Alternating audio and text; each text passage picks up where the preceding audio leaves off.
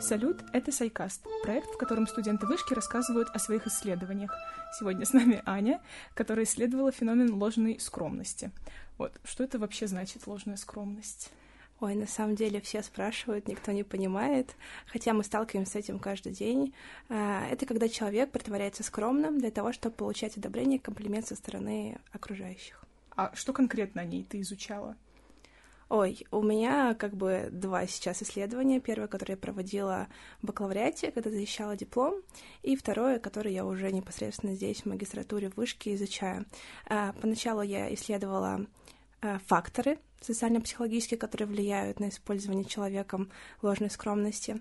И сейчас я исследую феноменологию, как бы зачем, какие главные глубинные мотивы стоят за этим.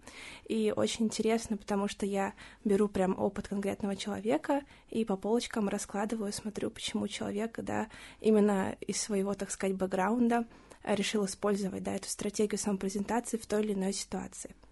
То есть это качественное исследование? Да, у меня было первое количественное. Я очень сильно ругаю себя сейчас за это, потому что феномен не изучен, и для того, чтобы его измерять, его сначала нужно понять. И я как бы понимаю его сейчас, вот, да, используя качественный метод интервью.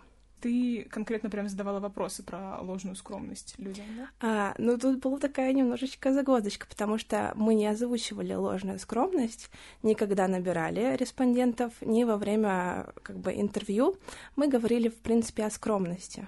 Вот, и уже непосредственно задавая как бы такие вопросы, которые очень э, аккуратно подводят нас к скромности, не называя этот феномен, а называя какие-то определенные как бы э, паттерны поведения, которые человек использует, мы пытались всегда узнать, как вообще человек э, к этому относится, применяет, зачем, почему и так далее. Угу. А вот в заявке ты писала, что ты первый человек в России, который именно исследует ложную скромность. Это было тяжело? Ну, то есть не было какой-то литературы? Да, я вообще, мне кажется, даже первый человек в мире как таковой, который исследует, потому что информации очень мало.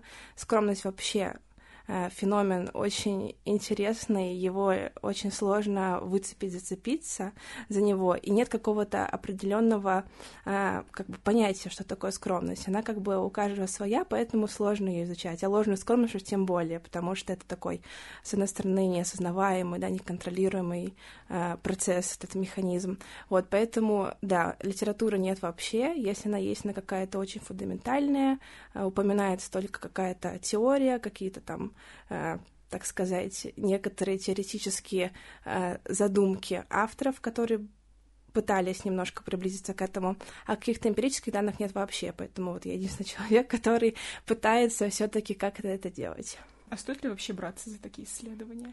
Ой, конечно, потому что помимо того, что ты большой вклад в науку делаешь, тем более э, в психологию, когда кажется, что все уже изучено, ты понимаешь, что нет, и как бы кажется, что кому нужна эта ложная скромность, да, а с другой стороны, если мы посмотрим, что это феномен самопрезентации, правда, его использует очень много людей, важно понимать, да, положительно это или отрицательно, потому что с этим вопросом я тоже столкнулась.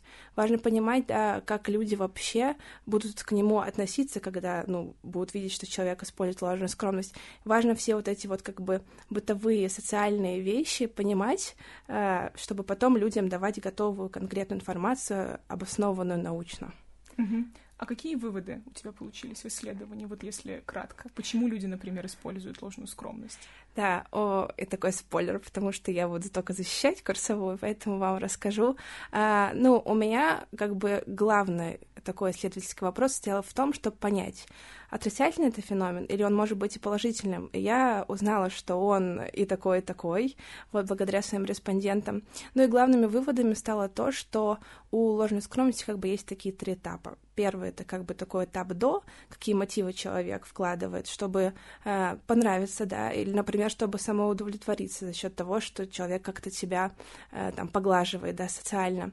Вот. Третий, второй э, этап это как раз-таки этап, когда человек использует ложную скромность. Какие тактики он применяет. Это манипуляция или, наоборот, это такой, типа, э, пытаешься как-то не принимать э, комплимент, чтобы напрашиваться на повторный, или, наоборот, люди некоторые принижают свои достижения, чтобы им говорили, ой, да нет, ты же, ты же такой крутой, почему ты говоришь так о себе? И третий этап — это когда уже такой этап рефлексии, ты обдумываешь это все, понимаешь, что это положительно был отрицательный опыт, что ты из этого взял, и так далее. Вот. Понятно, спасибо огромное. Я думаю, что самое, самое основное есть. Вот это было очень интересно. Да, спасибо тебе. Если вы тоже хотите стать гостем Сайкаста, пишите в группу ВКонтакте «Царь снювша».